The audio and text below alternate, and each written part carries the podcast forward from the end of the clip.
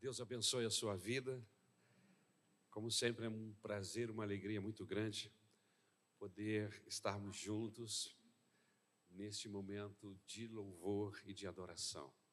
Quero agradecer a Deus pela minha esposa, a minha querida Isabel, amor da minha vida, minha companheira, minha amiga e minha pastora. Amém? Estou casado com essa moça há quase 40 anos. é, eu falei quase 40, não disse 40. Quase 40. e tem sido dias, meses e anos abençoadores. E eu louvo a Jesus pela vida da minha esposa.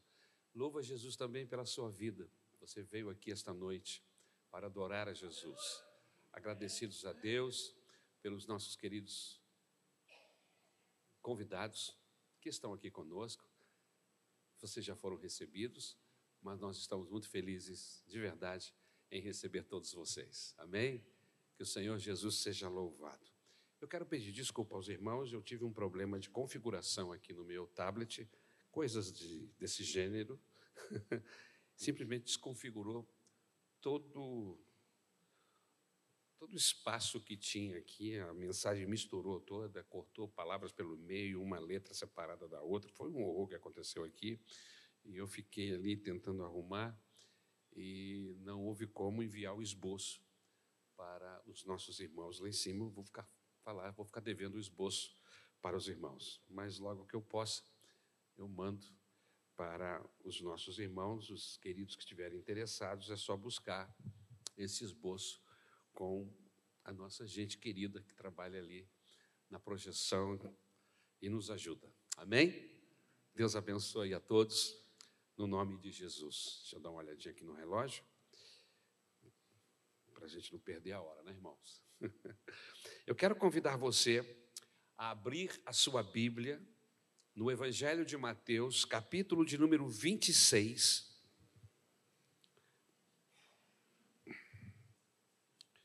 Versículo 14 até o 25. Evangelho de Mateus.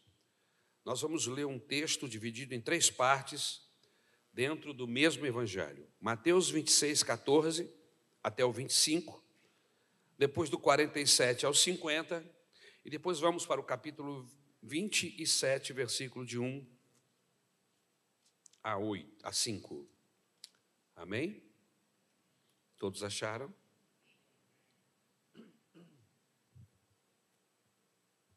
Capítulo 26 do Evangelho de Mateus.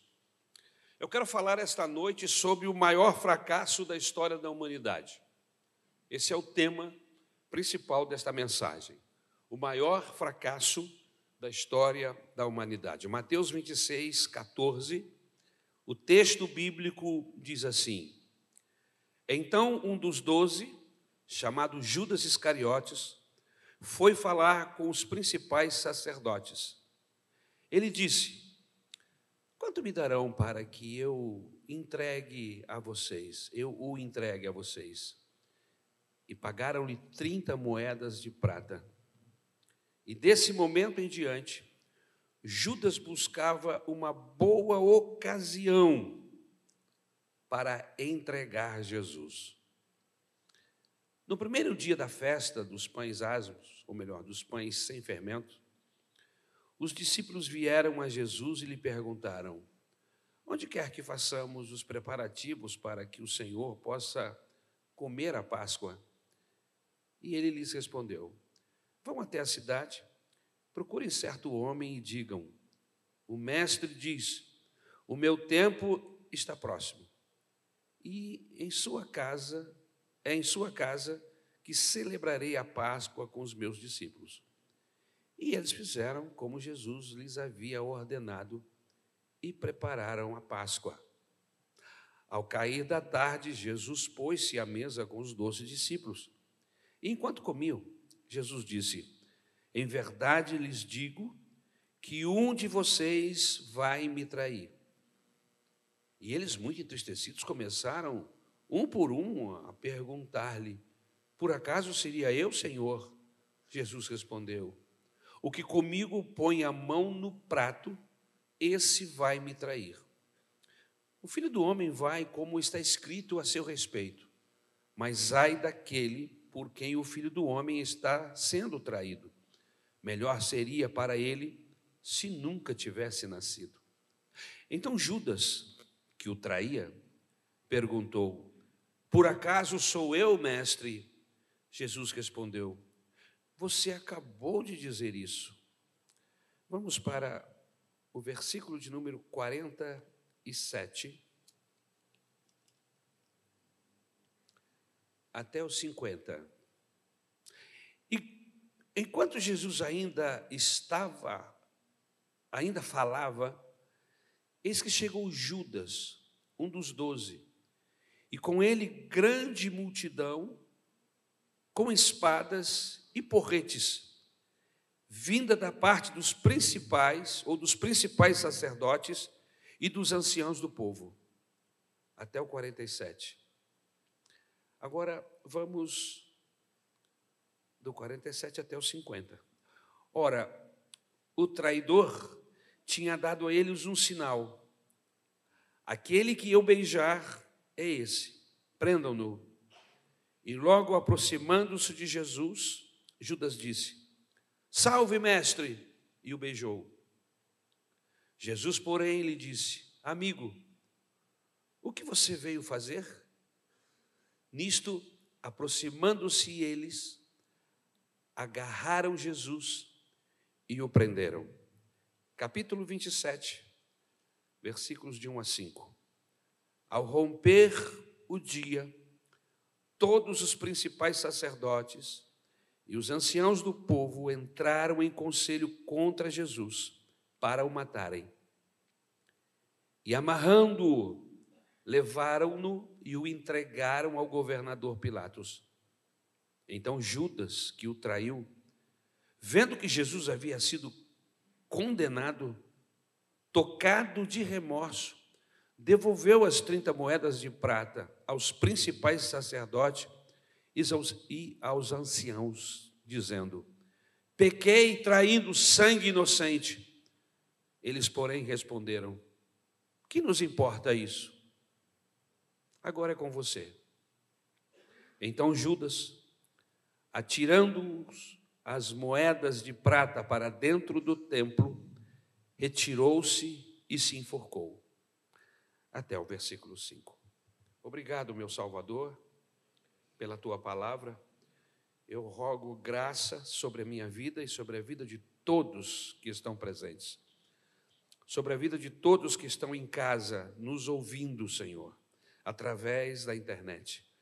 Que a mesma bênção que vier sobre nós possa alcançar os nossos irmãos, todos os nossos ouvintes. Ajuda-nos esta noite, Jesus. Glorifica o teu nome através desta palavra. É o que nós te rogamos em nome de Jesus. Amém. O maior fracasso da história. Ao longo da história, meus queridos irmãos, uma pleiade de homens ilustres engrossaram as fileiras dos fracassados. Renderam-se ao pecado. Entregaram-se à volúpia, aos vícios, viveram uma vida desregrada. E acabaram que macularam seus nomes com a maldade, conspiraram,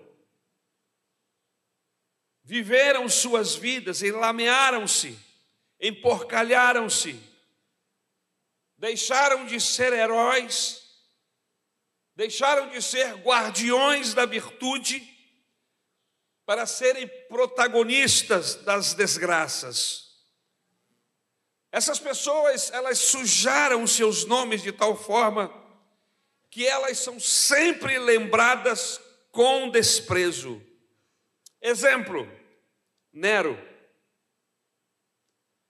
Esse indivíduo foi o imperador romano E um dos piores imperadores, diz-nos a história, foi um imperador tão nojento, tão maligno, que hoje você não coloca nem o nome do seu cachorro de Nero. Não conheço nenhuma pessoa que tenha esse nome. Conheço até alguns animais com este nome. Hitler liderou em um período longo a Alemanha. Final da década de 29, década de 20, entrou pela década de 30 e desgraçou-se completamente como líder de um dos maiores e nefastos movimentos nesta terra, que aniquilou milhares e milhares de pessoas inocentes. Mussolini, outro nome, outra pessoa, que no seu tempo, através das suas decisões, das leis, porque se tornou um líder na Itália, contemporâneo a Hitler, junto com ele, se envolveram nessa guerra maligna, onde milhares de pessoas foram mortas, milhares de judeus sacrificados, tudo por ideais humanos, ideais malignos.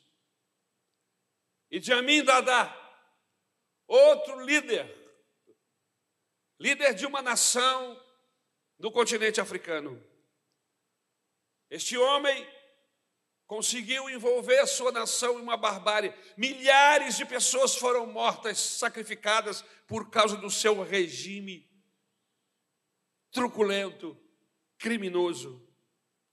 Poderíamos ficar aqui citando esta noite para vocês inúmeros nomes que ao longo da história da humanidade marcaram a história porque foram maus, porque foram hediondos, porque foram malignos em sua forma de agir.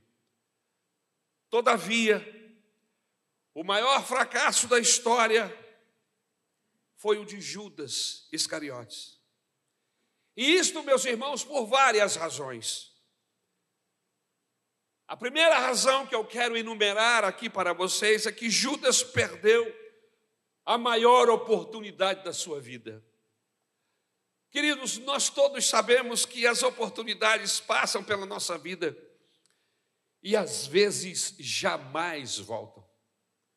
Eu preciso estar atento, eu preciso estar esperto, ter uma percepção aguçada, principalmente se eu sou guiado pelo Espírito Santo de Deus. E o Espírito Santo de Deus guia os filhos de Deus. E esses, porque têm uma percepção aguçada pelo próprio Espírito, conseguem perceber as oportunidades, as portas que Deus abre e entram por ela e são abençoados. Algumas portas o Senhor abriu na minha vida, eu entrei por elas. E se eu cheguei aqui, foi porque eu entrei nestas portas, mas não foram as únicas, juntamente com portas que iriam me trazer a ser uma pessoa abençoada, outras portas se abriram, e se eu entrasse por ela, eu não estaria aqui, vocês jamais me, conheceriam, quem sabe se eu me salvaria. É loucura desperdiçar estas portas, permitir que elas desapareçam e nós não venhamos a entrar por elas. É loucura desperdiçar o tempo. Judas teve grandes oportunidades. Judas foi chamado para ser apóstolo de Jesus.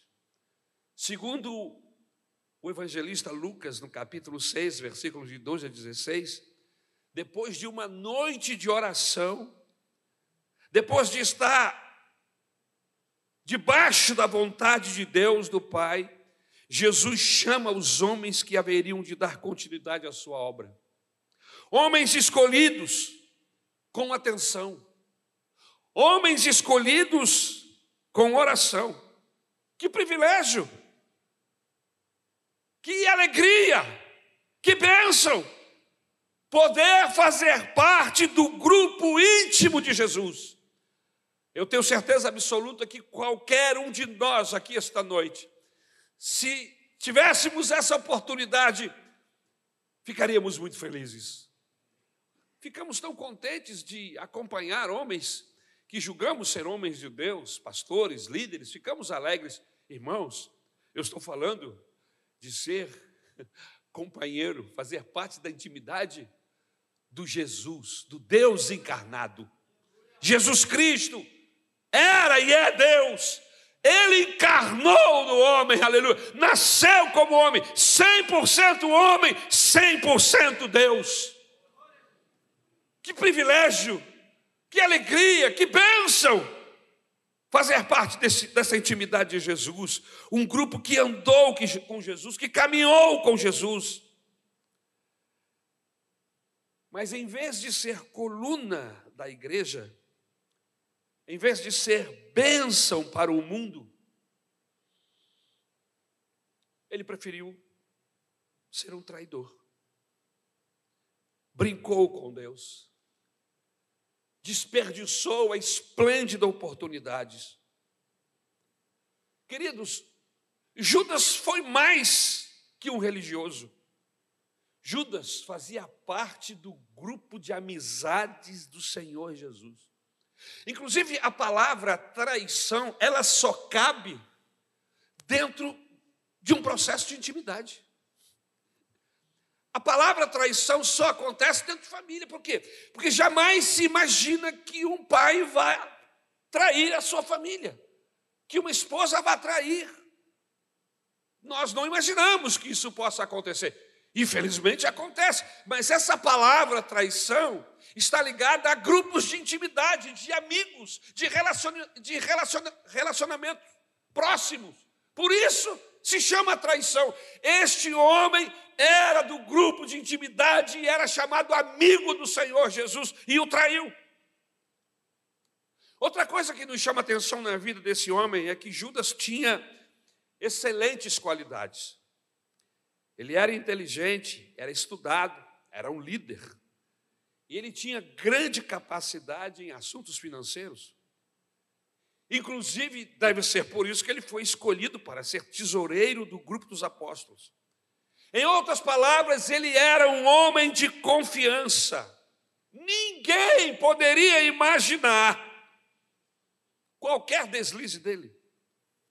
Até porque ele mantinha as aparências muito bem. Outra coisa que me chama a atenção em Judas é que Judas tinha um bom nome. O nome Judas era um nome predileto naquela época. Seu significado é louvor. Inclusive, Maria, mãe de Jesus, Jesus Cristo tinha um irmão chamado Judas. Era um nome popular naquela época. A partir da traição de Judas, irmãos, ninguém mais colocou o nome de seus filhos de Judas. Você conhece algum judinha por aí?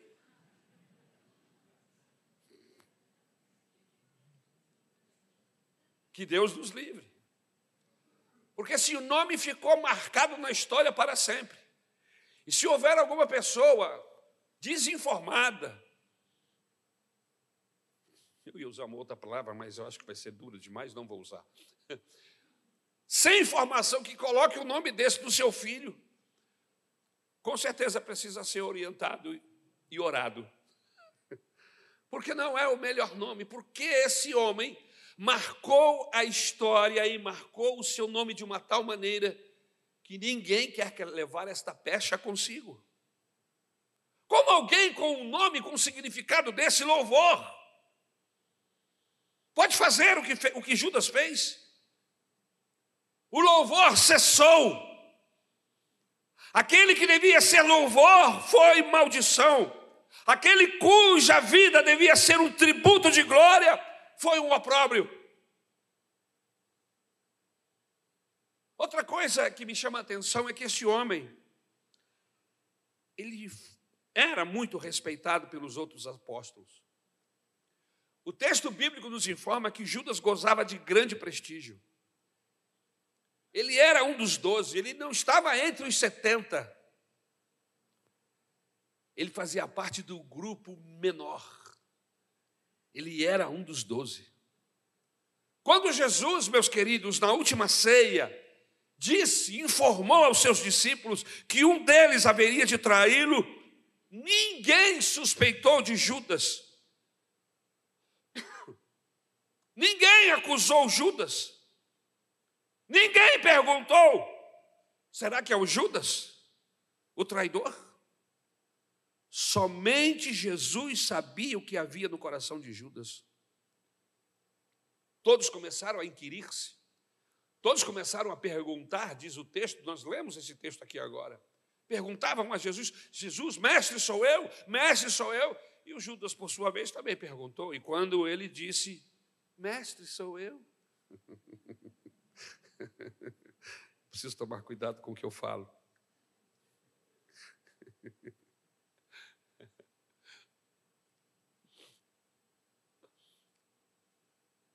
Jesus respondeu: Tu disseste.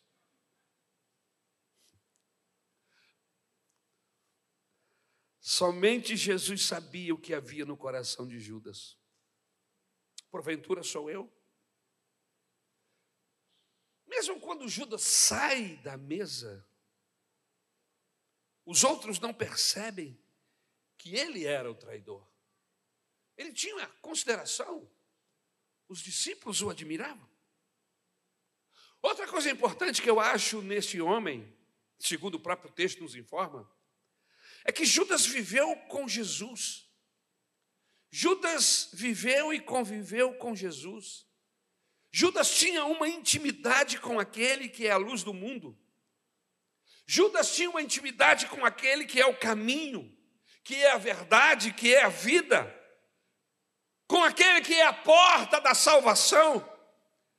Judas caminhou com o bom pastor durante um período da sua vida, conviveu com aquele que é o salvador da humanidade. Irmãos, foram três anos caminhando com Cristo. Judas ouviu suas palavras de salvação, de arrependimento, suas palavras de perdão, de vida eterna. Judas teve o privilégio de ouvir os maiores sermões da história, o grande e maravilhoso sermão do monte, o sermão que nos encanta até hoje, vindo da boca do melhor e do maior pregador de todos os tempos, o próprio Jesus. Judas estava lá ouvindo este sermão. Que privilégio! Judas escutou a voz do próprio Deus, presenciou seus milagres, viu cegos, coxos, paralíticos, leprosos serem curados teve a oportunidade de ver pessoas ressuscitando, viu os céus abertos, aleluia, louvado seja o nome do Senhor. Mas mesmo assim, continuou apenas mantendo as aparências.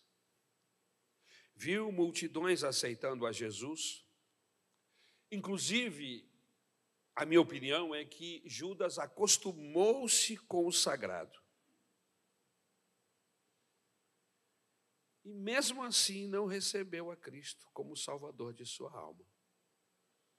Seguiu Jesus, andava com Jesus, mas não era convertido. A conversão não entrou. O mesmo Espírito que atuou sobre os discípulos quando Jesus sopra sobre eles o Espírito Santo. A mesma expressão que eu acho maravilhosa quando a Bíblia diz que Deus lhes abriu o entendimento para que eles entendessem. Judas estava lá. Mas o seu entendimento não foi aberto. Porque quem sabe ele não permitiu. Eu tenho entendido, meus irmãos, que para nos voltarmos para Deus, nos convertermos a Ele, a Bíblia diz que é importantíssimo, é necessário que o Espírito Santo nos toque. Se o Espírito Santo não nos tocar, nós não nos convertemos a Deus. É Ele que promove em nós a sede. É Ele que promove em nós a fome de Deus. Todo o processo de arrependimento é o próprio Espírito Santo. Ele atua tudo em nós, irmãos. Esse homem estava lá, todos que estavam à sua volta estavam sendo tocados, comovidos, mas Judas tinha o seu coração endurecido. E eu começo a tremer com isso. Porque também eu e você estamos vivendo processos iguais. E o meu temor é que muitos dos nossos que cantam conosco, que vão e vêm, que até dão dízimos, fazem parte do nosso grupo de coral, louvor, orquestra, até mesmo pastores, estejam vivendo uma situação semelhante ao desse homem. Irmãos, Judas pregou o evangelho aos outros, olha que coisa, mas não foi salvo. Ele era um apóstolo enganjado, era ativista. E essa turma, irmão, trabalha. Há uma galera na igreja que trabalha muito, são ativistas. Não significa que são convertidos, são ativistas. E aí a gente confunde, porque no meio do trigal, se aparece uma planta que não é trigo, a gente não consegue discernir. E é tudo no bolo. E ele estava lá. Ele pregava para os outros, mas não, não alcançou ser salvo. Às vezes ele não tinha tempo para comer. Ele percorria toda a Galiléia e Judéia a pé. Evangelismo de cidade em cidade. Ele pregava um Cristo real, mas um Cristo que ele mesmo ainda não havia aceitado. Hoje também há muitos membros da igreja que não creem, estão na igreja, estão envolvidos nos processos religiosos, até alcançam cargos e alguns até lideranças dentro da igreja, como pastores e etc. Mas nunca conhecem ou nunca conheceram Jesus, nunca tiveram um encontro com Ele, vivem uma vida de farsa, vivem uma vida de teatro, e olha, são bons atores, porque eles convencem, suas igrejas não percebem, às vezes a esposa, os filhos não percebem, mas lembre-se, Deus conhece o nosso coração, Ele sabe quem somos. Eu posso me esconder do pastor Paulo, eu posso me esconder de você, eu posso me esconder até mesmo da minha esposa que, que me conhece e anda comigo há 40 anos, mas eu não posso me esconder de Deus. Ele está em todos os lugares e ele consegue ver o que os outros não veem. Ele vê o meu coração, ele conhece as entranhas do meu ser.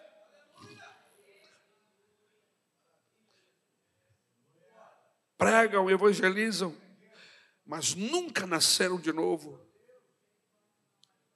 O próprio Jesus, em uma expressão muito particular, no Evangelho de João, no capítulo 6 e no versículo 64, o próprio Jesus diz aos seus discípulos: Contudo, há descrentes entre vós.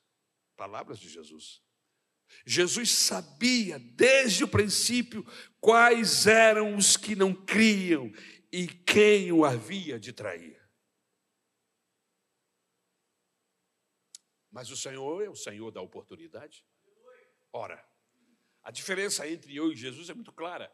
É que se eu sei que tem alguém na minha equipe que é traidor, eu chamo ele na mesma hora e digo, meu filho, vai procurar a tua turma. na mesma hora. Você não? Se você sabe que tem uma pessoa que vai te trair, você já tem todo, já sabe de tudo. Hã? Mas Deus não é assim. Que bom que Deus não é assim. Deus dá oportunidade. Deus caminha com o traidor até o último momento, lhe dando a chance quem sabe esse homem se converte. Quem sabe um desses momentos o seu coração de pedra se transforma em um coração de carne e o Espírito Santo toca. É isso que ele faz comigo. Por isso eu adoro o Senhor, porque ele me acompanha até o último momento. mas a minha decisão vai me fidelizar a Deus ou me afastar dele. Mateus capítulo 7, versículo de número 21 ao 23. Nem todo que me diz Senhor, Senhor entrará no reino dos céus. Muitos naquele dia hão de dizer: Temos profetizado, expelimos demônios, fizemos muitos milagres. E vão ouvir da boca do Senhor: Nunca vos conheci. Queridos, Deus tem nos dado muitas oportunidades.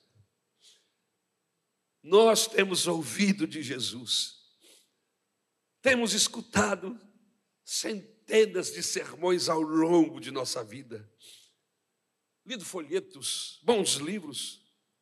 Hoje Deus está falando conosco. Hoje é o dia, é o momento de aproveitarmos a oportunidade que o Senhor está nos dando.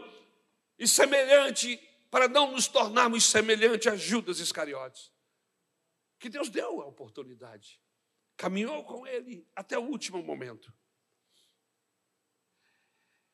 Em segundo lugar,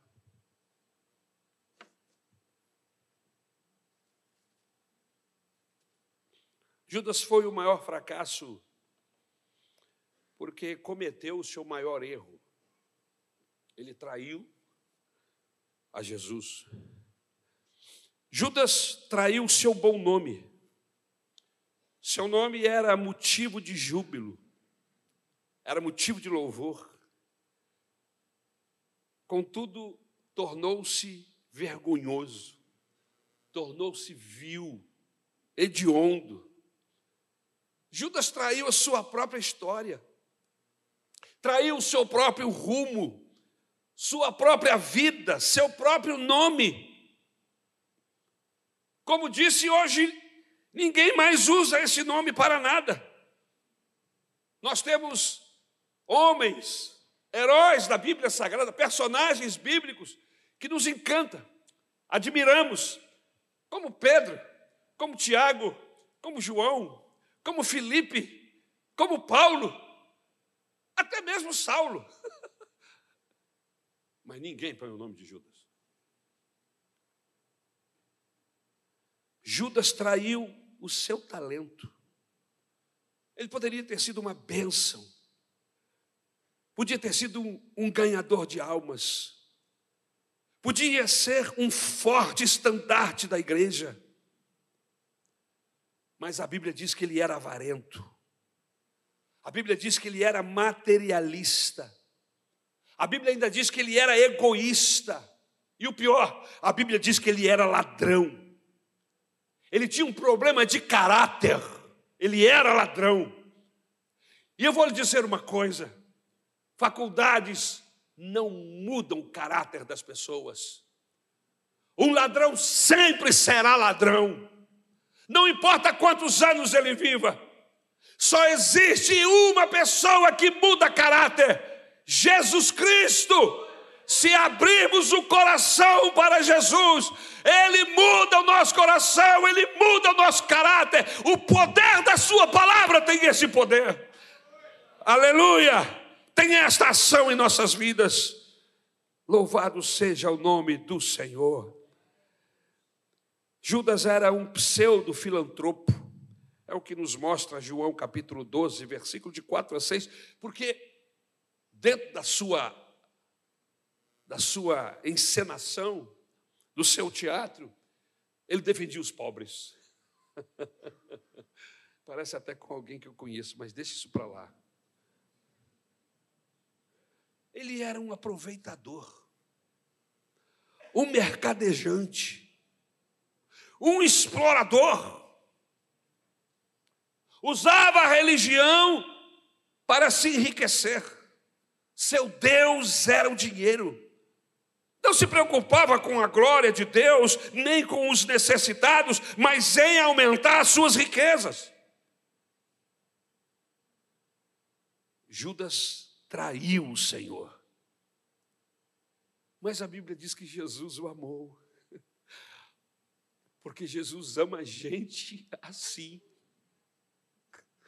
Deus ama a gente assim, como eu e como você, e como Judas. Nós somos alvos do amor de Deus. E não importa se somos ladrões, se somos os mais vis pecadores, Deus nos ama. Mas Ele odeia o pecado. Mas Ele nos ama.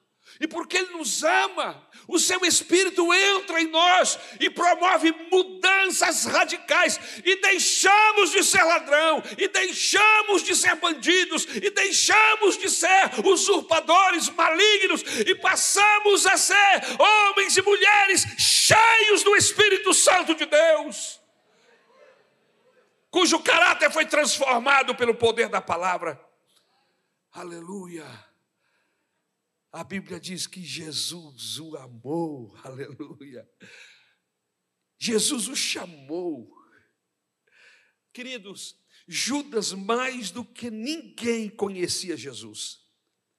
Judas sabia que Jesus era o Filho de Deus, sabia que ele era o único Salvador, mesmo assim não abriu espaço na sua vida para Jesus, jamais se entregou a Ele, nunca o amou de fato. Sua religião era de costume, sua religião era vazia, sua religião era falsa.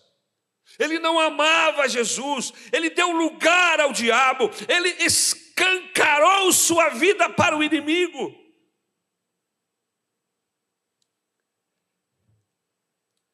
Texto bíblico diz que Jesus entrou em Jerusalém, ou entra em Jerusalém, avista os seus discípulos e os avisa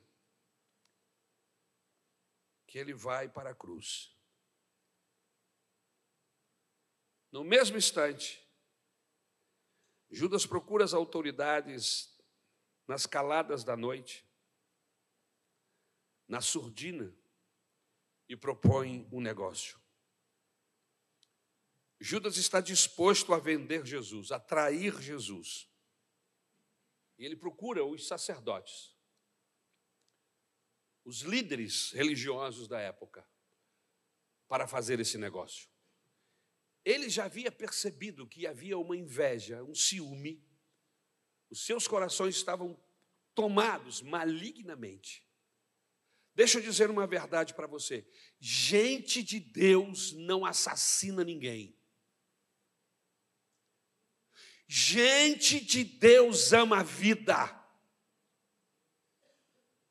Gente que tem o Espírito Santo de Deus percebe o movimento de Deus. Aqueles sacerdotes eram apenas líderes religiosos.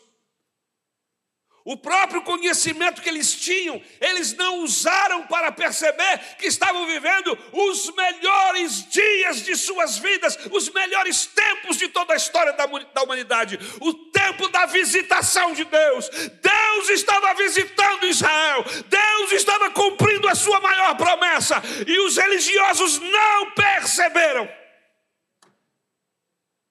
E eu fico pensando, porque assim como eles que lidavam com a lei, que lidavam com a, as particularidades do texto bíblico, assim como eu e você, eles não perceberam que era o tempo da visitação de Deus, não reconheceram Jesus. Deus estava caminhando entre eles e eles não perceberam, irmãos. Então eu chego à conclusão que é possível sim que o meu coração endurecido, o meu coração rebelde, resistente, maligno, me segue a um nível, a um ponto, que eu não perceba o mover de Deus. E eu vou lhe dizer uma coisa: uma das, uma das circunstâncias que eu mais temo na minha vida é exatamente essa. É estar tão envolvido com os processos religiosos religiosos, está tão envolvido com as minhas idas e vindas, com as visitas aos hospitais, com as visitas aos carentes, com a comida do carente, do necessitado, enfim, fazendo a obra de Deus e não ter sensibilidade para perceber Deus.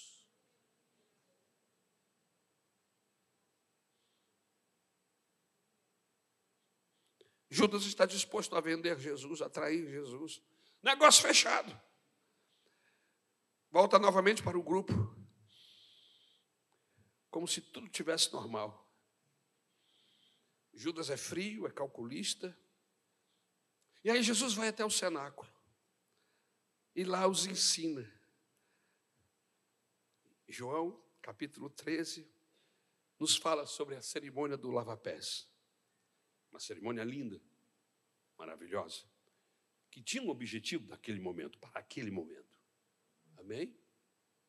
Em nenhum outro momento da história da igreja se repete isso aqui. O negócio de lavar pé. Nenhum outro momento. Os lava-pés foi naquele dia. E Jesus tinha um alvo. Jesus queria mostrar a sua humildade e a sua disposição em servir. Esta é grande, as duas grandes lições da cerimônia de lava-pés. O dono do universo é humilde o suficiente para lavar os pés das criaturas. O dono do universo, o poderoso eu sou, está para servir. Amém? Por isso eu fico muito preocupado quando eu vejo esse tipo de cerimônia dentro da igreja hoje. E eu chego à conclusão que a pessoa não entendeu o recado bíblico. Amém? Porque lavar o pé da minha esposa e beijar é a coisa mais gostosa que existe. Quem sabe você faça o mesmo com a sua esposa, porque ela tem um pé bonito e limpo. Irmãos, a, a, coisa não é lavar o pé da pessoa, trazer uma, uma bacia com a toalha e sair lavando o pé de todo mundo. Não, irmãos. Você quer servir? Você quer dizer assim, eu entendi a mensagem de Deus? Sirva ao próximo. Foi isso que Jesus quis ensinar. Você não é maior do que o seu próximo. Se ajoelhe para lavar os seus pés. Em outras palavras, sirva-o. Trazendo isso para a prática. Você quer lavar os pés da sua esposa? Sirva. Seja um marido carinhoso. Seja um marido respeitador. Vai lá lavar louça para ela. Ajuda a torcer a roupa. Estende a roupa da máquina, tira a roupa da máquina. Pega o aspirador de pó, dá uma aspirada na casa. Foi isso que Jesus fez. Jesus pegou água e uma toalha e lavou os pés que estavam empoeirados. Quem fazia aquele serviço era escravo. E Jesus disse: Eu vou fazer isso para vocês, eu os amo. Isso é lavar os pés. Jogar aguinha no pé de alguém, passar uma toalha, irmãos, isso aí, você está querendo mostrar outra coisa. Porque quem entendeu essa mensagem age de outra forma. Sirva seus pais. Você quer lavar os pés dos seus pais? Sirva os seus pais. Seja um moço uma moça obediente. Submeta-se às orientações dos seus pais. Ajude a sua mãe, arruma a sua cama, miserável.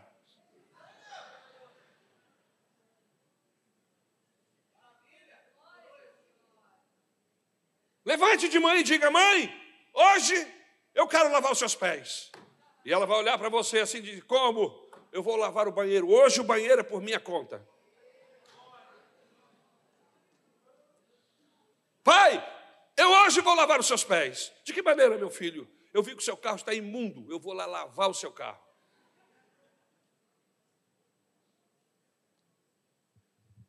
Serviço. Eu estou dando exemplos precários. Mas o que Jesus estava querendo dizer, ensinar com esta, com essa reunião de lava-pés, é sobre humildade e serviço. Você é humilde com a sua esposa? Com seu marido?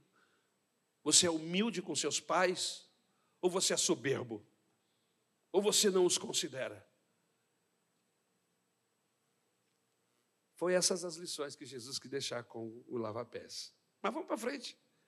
Cristo lava os pés dos apóstolos. E lava os pés de Judas. Judas estava lá. Ele já está sabendo da trama, mas ele não diz nada. Jesus não fala nada, fica quieto. O Espírito Santo já havia revelado Jesus.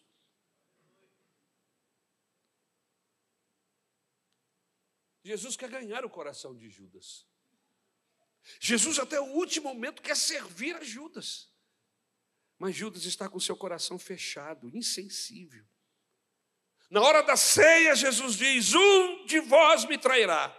Todos começam a perguntar, ou perguntar: Porventura sou eu, mestre?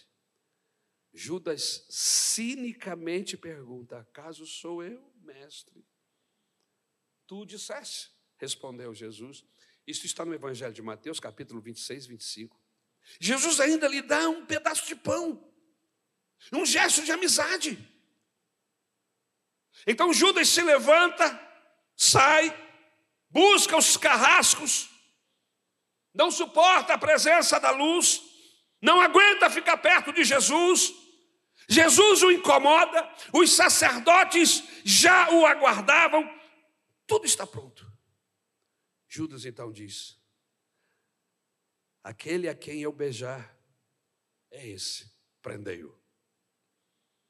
Eles disseram: Vai à frente, nos indique. Disseram os algozes, capitaneados por Judas, que lidera essa corja de malfeitores e de bandidos. Ele atravessa o Cedron, entra no Getsemane. E o que Jesus está fazendo? Jesus está em agonia. Sua oração,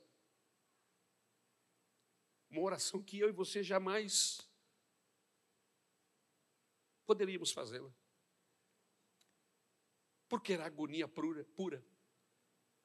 Os entendidos de saúde dizem que uma pessoa, quando está profundamente angustiado,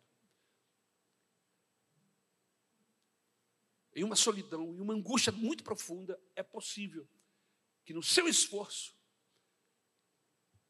ele soe sangue. Foi o que aconteceu com Jesus. Ele estava em uma luta tão tremenda e uma agonia tão grande que o suor da sua fronte, nos seus braços, no seu corpo, minavam como gotas de sangue. Judas chega, vai ao seu encontro e bandidamente diz: Salve, mestre! Enquanto o beija, o beijo da traição, Jesus lhe faz o último apelo: Amigo, por que vieste? Mas já é tarde demais. O coração de Judas está fechado. Os soldados pegam Jesus. Ele é preso. Ele é humilhado, cuspido, esbofeteado e condenado. Judas vê Jesus naquela mesma noite sendo julgado. Sua mente fica atribulada no seu coração não há paz. É um homem que está em crise, há um desespero, ele está em pânico, a culpa lhe corrói a alma, a ponto de chegar à loucura. Ele comete o maior crime da história. Traiu Jesus. Em terceiro lugar, na vida de Judas, aconteceu o maior fracasso porque ele recusou a maior oferta. Porque ele recusou a maior oferta, sua vida se tornou o maior fracasso. O que, que o Senhor lhe ofertava? O perdão. Em nenhum momento, em nenhuma escritura da palavra de Deus está escrito. E às vezes nós perguntamos nas, a nós mesmos, quando estamos lendo o texto, se Judas tivesse se arrependido de fato e se voltado para Jesus, Deus o perdoaria? Ah, irmãos, eu não tenho dúvida que sim. Não tenho dúvida que sim. O próprio Pedro, em circunstâncias diferentes, também negou a Jesus. Mas a Bíblia Sagrada diz que, quando ele o fez, Jesus olhou para ele, ele olhou para Jesus, pois ele estava seguindo Jesus de longe, diz o texto, para não ser apanhado pelos algozes. E quando isso aconteceu, Pedro sentiu, o Espírito Santo lhe tocou e ele entendeu que ele havia pecado. Ele se afastou. E o mais interessante e maravilhoso é que quando Jesus ressuscita dos mortos no domingo, uma de suas primeiras frases, uma de suas primeiras ações é procurar por Pedro. Aonde Pedro está? Se vocês ouvirem, diga que eu estou querendo falar com ele, que eu estou procurando. Se Judas tivesse arrependido, se de fato, tivesse um arrependimento de fato, Jesus também o procuraria. Porque Jesus veio para a gente como Pedro, como Judas, como eu e você. O próprio Jesus disse: Eu não vim para os bons, eu não vim para os que se consideram sarados, curados, eu vim para os doentes, para aqueles que estão enfermos de almas, para aqueles que precisam de Deus. Irmãos, eu sou esse doente, eu sou esse enfermo, eu sou esse carente de Deus. Então ele veio para mim, aleluia. Ele veio para você, bendito seja o nome do Senhor Jesus depois de ter traído Judas, poderia ter se arrependido. Mateus capítulo 27, versículo 3 diz que na manhã seguinte à prisão de Jesus, Judas está cheio de remorso. Passou a noite em claro, estava desesperado, sua alma estava afogada no mar revolto, a culpa o esmagava. Os horrores do inferno bafejavam a sua vida. E com certeza o diabo dizia: agora, Judas, é tarde. Porque ele sempre vem com essa fala. O astuto e maligno Satanás. Agora é tarde. Você precisa aprender a discernir a voz de Deus e a voz do diabo. Em nenhum texto da Bíblia, enquanto houver vida, há espaço para arrependimento. Em nenhum momento da Bíblia Deus diz para alguém que está vivo: agora é tarde. Não. Agora é tarde é para alguém que já passou desta para outra e não abraçou a salvação em Cristo Jesus. Aí é tarde. Não adianta velas, não adianta cultos, não adianta nenhum tipo de cerimônia, nenhum pastor, nenhum líder religioso pode mudar o destino de uma pessoa depois que ele passou desta vida para outra. Por isso a importância da decisão enquanto você está vivo. Enquanto você está vivo, a esperança. Enquanto você está vivo, você pode mudar o destino final da sua alma, entregando a sua vida a Jesus. Mas o diabo ousa dizer nos nossos ouvidos, enquanto estamos vivos, agora é tarde, não tem mais chance para você, agora não tem mais jeito para você, você é um traidor mesmo, você está perdido, está arruinado, não tem mais saída para você, não tem mais solução para a sua vida, o seu caso é um caso perdido. Você já ouviu esse tipo de, de recado, esse tipo de voz no seu coração? Pois é o recado de Satanás, o recado destruidor, do matador de vida de homens. Mas, por favor, escute a voz do Espírito Santo. Se hoje ouvirdes a minha voz, se hoje você escutar eu bater na porta do seu coração, abra, porque eu vou entrar na sua casa, vou ser com você e você será comigo. Aleluia.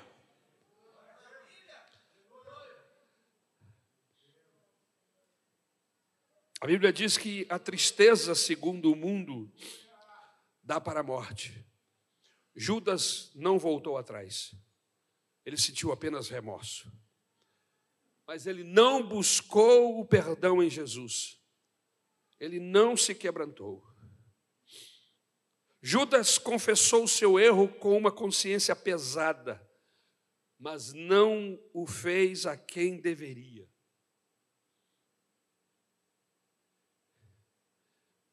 Algumas pessoas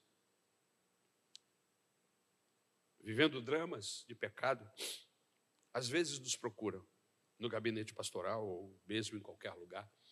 Mesmo que não seja gabinete, é importante que você saiba que seja no banco de um carro, no canto da igreja ou em pé na coluna da, da garagem. Se você vai conversar com o pastor algum assunto íntimo, ali é um gabinete pastoral. Gabinete pastoral não acontece dentro de uma sala especificamente, acontece em qualquer lugar onde a pessoa esteja abrindo seu coração. E muitas vezes pessoas vieram abrir os seus corações, confessar os seus erros e seus pecados. Eu os ouço. E eu digo para elas assim: vamos ajoelhar e vamos falar com Jesus. Porque eu posso até ouvir o erro, o pecado das pessoas, e eu acho que isso faz parte do processo de cura, a pessoa falar. Mas quem perdoa pecados é o Senhor Jesus. Eu não tenho poder, eu posso ouvir, mas quem vai perdoar é Jesus. E eu levo aquela pessoa a ajoelhar-se, e eu me ajoelho com ela, e, e, ensino a orar, se for o caso. Mas ela abre a boca dela e diz: Eu confesso meu pecado a ti, Jesus. Eu confesso que eu errei, que eu sou um bandido, miserável, Senhor.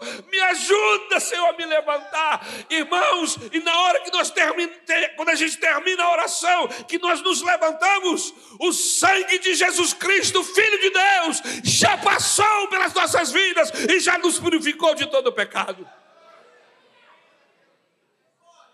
Mas Judas não fez. Judas não confessou o seu pecado a Jesus. Ele sabe que fez uma loucura,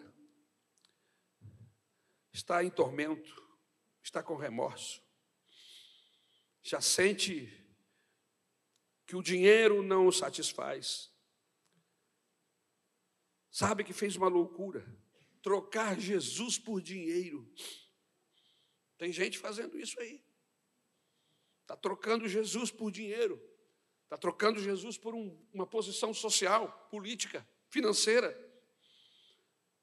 Quando ele se dá conta de que o dinheiro não tem o menor sentido para ele naquele momento, ele corre para o templo e ele devolve as 30 moedas de prata e confessa: pequei, pequei, traído sangue inocente, mas ele confessa isso para as pessoas erradas.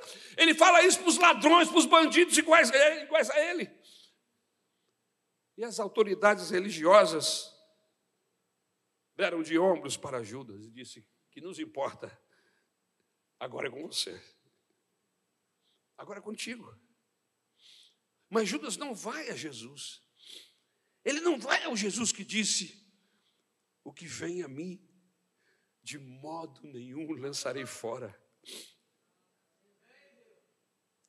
Judas procurou o suicídio ao invés de procurar arrependimento, perdão de Jesus. Isso é o que diz o texto em Mateus 27, 5. Deixe-me dizer uma coisa a você que me ouve em casa e que está aqui presente esta noite. O suicídio é uma armadilha do diabo. O suicídio é uma trama satânica. É o golpe fatal de Satanás sobre a sua vida. E ele diz para os desesperados, para os que vivem atormentados, a mensagem do diabo para você é sempre essa: olha, seu caso está encerrado. Você chegou ao ponto final. Você está no fim da linha. Você está no fim do túnel. Não dá mais para consertar.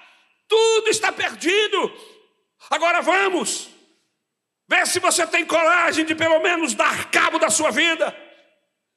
Esta é a mensagem do enganador, do ladrão, daquele que quer nos roubar Deus. Esta é uma trama diabólica, porque não existe problema que Jesus não possa resolver. Não existe pecado que Ele não possa perdoar. Jesus é a solução para as nossas angústias. Ele pode nos tirar do poço da lama. Ele pode perdoar todos os nossos pecados. Ele pode quebrar todos os laços do diabo na sua e na minha vida. Ele pode desbaratar todas as desgraças que o diabo decretou sobre você, sobre nós. Cristo é a solução. Por isso cantávamos hoje de manhã, no culto da manhã: não, não dá. Sem Jesus não dá. Não, não dá. Sem Ele não podemos ir adiante. Aleluia. Louvado seja o nome do Senhor. Ele pode desbaratar as desgraças que o diabo decretou sobre nós. Cristo é a solução, mas Judas, Judas deu ouvido ao diabo e perdeu mais uma oportunidade. Judas foi para o seu próprio destino o inferno. Eu não gosto muito de falar sobre o inferno. Há algumas pessoas que acham que a mensagem do inferno é uma mensagem agressiva. Mas deixe-lhe dar uma informação esta noite. Ninguém na Bíblia falou mais sobre o inferno do que Jesus. Se você perguntar aí o Google, quantas vezes Jesus falou de inferno no Novo Testamento, no, nos Evangelhos, você vai ficar abismado. O inferno é uma doutrina bíblica, assim como o céu. O céu é uma doutrina bíblica, assim como o inferno. Só que Deus destinou o céu para os seus filhos, para aqueles que o abraçam, para aqueles que o amam, para aqueles que o adoram, para aqueles que o seguem. E destinou o inferno para o diabo e os seus anjos. Deus não fez ou permitiu que o inferno aparecesse no processo para seres humanos. Nunca foi projeto de Deus que sua criatura fosse para o inferno. Não. O inferno foi preparado para o diabo e os seus anjos, que inclusive, meus irmãos, já está condenado. Ele foi julgado e já está condenado. Ele está de tornozeleira esperando o dia do juízo. O dia do cumprimento do juízo. E ele sabe, os seus dias estão contados. E assim como a igreja está ávida, buscando nos sinais que a Bíblia nos dá sobre a volta de Jesus, para estar com Ele para sempre, o diabo também percebe que o seu tempo está findando aqui na terra, que daqui a pouco o redentor da humanidade vai aparecer nas nuvens e vai arrebatar a sua igreja, aleluia. E ele sabe que tem pouco tempo, então ele trabalha dia e noite para confundir, para trair, para trazer para longe de Deus as pessoas, os seres humanos. E infelizmente, milhares de pessoas estão servindo ao poder das trevas e não se deram conta, não perceberam. Mas quem sabe esta noite, com esta mensagem, você que está me ouvindo, seja sacudido pelo poder da palavra de Deus e encontre Jesus, o Senhor e Salvador de sua vida. Aleluia, aleluia. Seu convívio com o Salvador, ouvindo a sua voz, estando presente nos seus prodígios e milagres, como apóstolo de Jesus, trabalhou e falou do nome de Jesus, mas não se converteu Trocou Jesus pelo dinheiro, trocou Jesus pelo mundo, trocou Jesus pelos seus interesses mesquinhos. Abandonou aquele que disse: Vou preparar-vos lugar para ir para o seu próprio lugar, o inferno.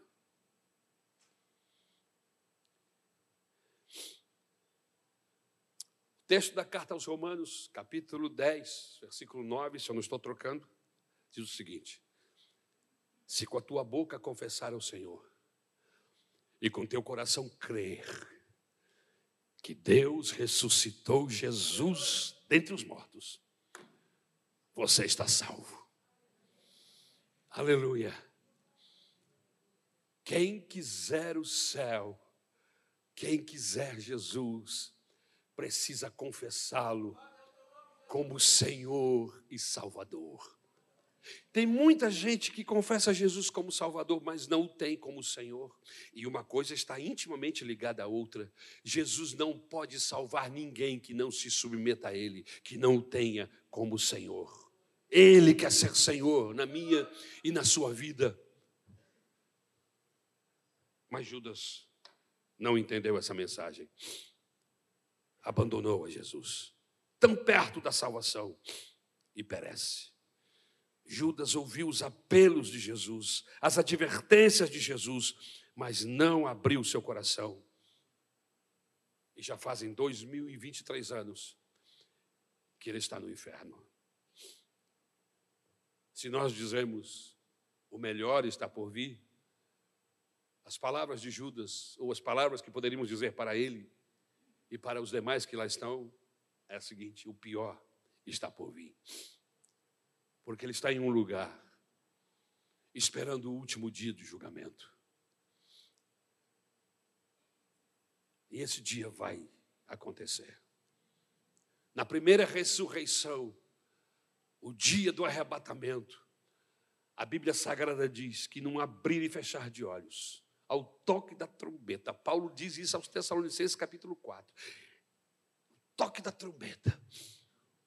Os que estiverem vivos serão transformados, receberão corpos semelhantes ao corpo de Jesus. Os mortos, isso assim, num abrir e fechar de olhos, frações de segundo, Enquanto você está sendo transformado, Jesus está ressuscitando, dando corpo e transformando esse corpo. Num abrir e fechar de olhos, o texto bíblico diz que nós subiremos ao encontro do Senhor, aonde com Ele ficaremos para sempre. Esta é a primeira ressurreição. Mas a segunda ressurreição é a ressurreição para a condenação.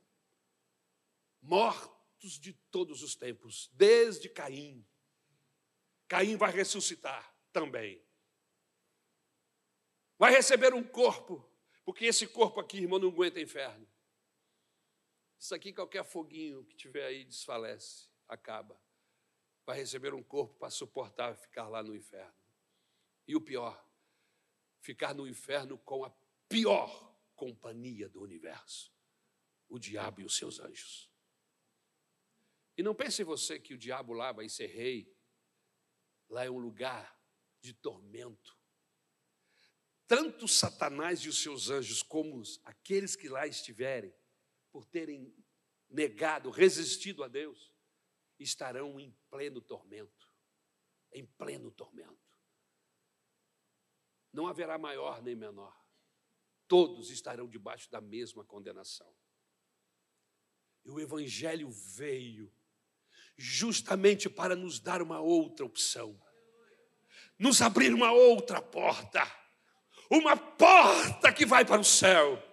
Essa porta se chama Jesus, o Filho de Deus, o Salvador da humanidade. Enquanto eles vão ficar com a pior companhia do universo, a igreja, aqueles que um dia entregaram suas vidas a Jesus, que não deixaram passar a grande oportunidade, vão passar a sua eternidade com a melhor e a maior companhia de todos os tempos. Nós vamos viver com Jesus. No Evangelho de João, no capítulo 14, Jesus declara isso: Olha, vocês conhecem a Deus, mas conheçam a mim, lembrem-se de mim, ouçam a mim também. Olha, eu vou preparar-vos lugar, eu subirei e prepararei um lugar para vocês, para onde quer que eu esteja, vós estejais também. Promessa de Jesus. Estamos vivendo esse dia. Estamos vivendo o tempo do arrebatamento. Jesus já está às portas. Seus anjos já estão enfileirados. A qualquer momento a trombeta vai soar. Eu fico imaginando, irmãos, todos os dias quando eu vou me deitar, eu fico imaginando, quem sabe essa noite, eu vou acordar ouvindo a trombeta de Deus. Aleluia! E você pensa assim: não, mas o senhor é o pastor, o senhor merece. Conversa fiada, eu não mereço nada, eu sou um homem pecador, eu preciso da graça e da misericórdia do Senhor sobre a minha vida. Eu estou pendurado na graça de Deus, serei arrebatado pelos méritos de Jesus, o meu Senhor. Não há ninguém embaixo desse céu que mereça nada, mas Jesus veio, tomou o meu e o seu lugar na cruz do Calvário para mudar o nosso destino. Por isso, se esta noite você tem dúvida de salvação, se esta noite em algum momento você se identificou com Judas, é hora de correr desta circunstância, é hora de voltar-se para Jesus, porque Ele ressuscitou dos mortos, está vivo e é a porta que nos leva à salvação.